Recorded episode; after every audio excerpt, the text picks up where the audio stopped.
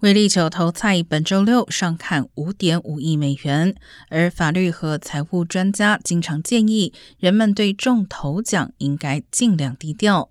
不过，根据加州法律，乐透局必须揭露得奖人的姓名、得奖彩票被售出的地点以及奖金最终净值。事实上，全美只有十一个州允许乐透得奖人匿名领奖。